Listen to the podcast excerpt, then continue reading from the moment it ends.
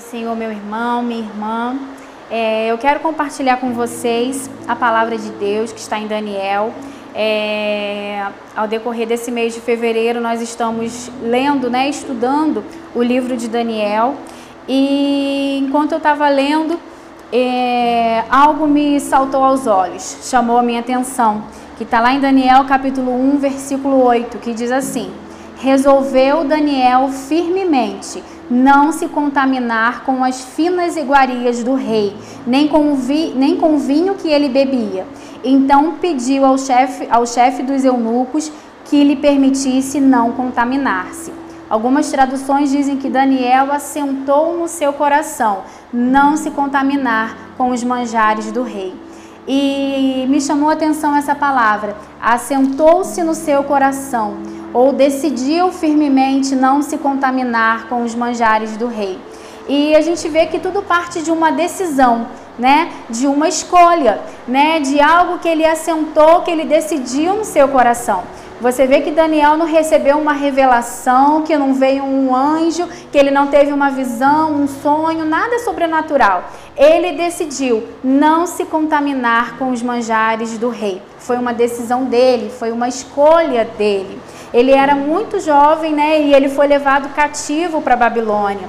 Isso poderia gerar nele algum tipo de revolta, de tristeza, né? Porque afinal ele estava numa posição de escravo. Embora estivesse no palácio do rei, embora houvesse sido escolhido para né, é, servir no palácio, ele ainda era um escravo. Ainda estava numa posição de escravo.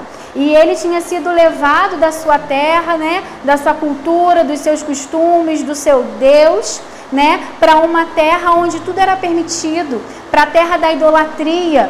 E se fosse outra pessoa, provavelmente facilmente ia se corromper, porque afinal ele não devia mais obrigação né, aos sacerdotes, aos anciãos, é tudo, toda a sua vida, toda a sua rotina, né, tudo que ele conhecia havia mudado drasticamente mas o seu Deus, mas a sua convicção, mas aquilo que ele carregava dentro de si, isso não foi mudado, isso não foi transformado, isso não, é, é quando ele foi tirado da terra dele, isso não foi tirado do seu interior.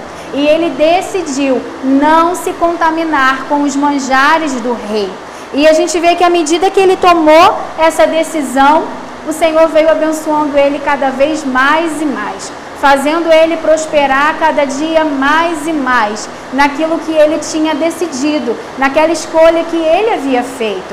Então eu quero te convidar a fazer essa decisão, a tomar essa decisão dia após dia na sua vida, porque escolher andar com Deus, é, escolher não se contaminar é, escolher levar uma vida separada, uma vida é, de adoração, de consagração ao Senhor, é uma escolha diária que nós fazemos. Não é algo que a gente faz uma vez na vida e, e a gente está né, garantido para o resto da nossa vida. Não, é uma escolha diária. Todos os dias a gente precisa decidir caminhar com Deus, decidir se consagrar, decidir viver para o Senhor. E foi essa a escolha que Daniel fez, embora ele estivesse naquela terra, né? Naquela terra contaminada, naquela terra de imoralidades, de idolatria, de permissividade. Ele resolveu manter-se puro diante do Senhor. E no versículo 9 nós já vemos, ó, ora, Deus concedeu, concedeu a Daniel misericórdia, compreensão da parte dos chefes dos eunucos. Então, à medida que ele tomou essa decisão, à medida que ele tomou uma posição diante de Deus, o Senhor foi abençoando e abrindo as portas. Então, é, a gente entende que parte muito da gente essa decisão. Deus está totalmente disposto, disponível, né, para nos abençoar, para nos fazer prosperar em tudo, né, para abençoar o nosso caminho, a nossa vida, mas a gente precisa tomar uma decisão, ter sempre uma postura firme diante do Senhor. E a gente vê o quanto Daniel foi abençoado naquela terra que não era dele, né? Embora ele tivesse nessa posição de escravo, embora ele tivesse numa posição tão desfavorável, o Senhor fez ele prosperar em tudo.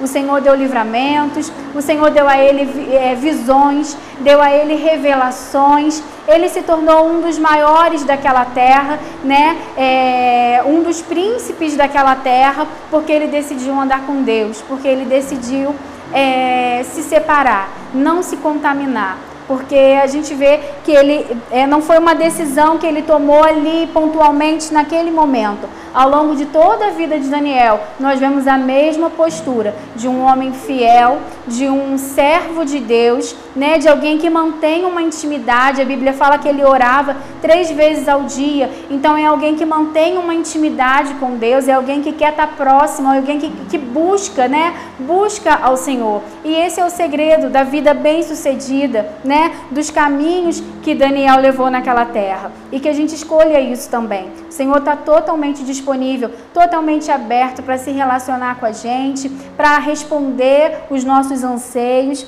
para para nos abençoar, mas a gente precisa tomar essa decisão. Essa escolha parte da gente. Às vezes a gente pode pensar: "Ah, mas eu não tenho tempo, mas a minha vida é tão corrida". Sim, todos nós temos a vida corrida. Daniel provavelmente tinha vida muito corrida, né? Ele era um dos principais, ele era um dos príncipes da Babilônia. Então ele era um homem que tinha muitos compromissos, mas ele priorizava ter intimidade com Deus. Ele priorizava buscar o Senhor e por isso ele foi tão abençoado. Por isso ele ele teve, experimentou, desfrutou desse relacionamento tão íntimo com Deus. Então, eu te convido a decidir, dia após dia, buscar o Senhor, conhecer o Senhor, reservar um tempo de intimidade, de comunhão com Deus. Amém? Eu quero aproveitar a oportunidade e convidar você, mulher, a participar conosco das nossas reuniões femininas. Todas as terças-feiras nós temos reuniões femininas aqui no Templo Sede é, a partir das sete e meia. Então você é a nossa convidada a estar conosco. É, nós trazemos estudos bíblicos, nós é, levantamos momentos de clamor, de oração, de louvor. É um momento de muito crescimento é, na presença de Deus. Com certeza você vai ser muito edificada e você é a nossa convidada a estar conosco. Amém. Fique com Deus.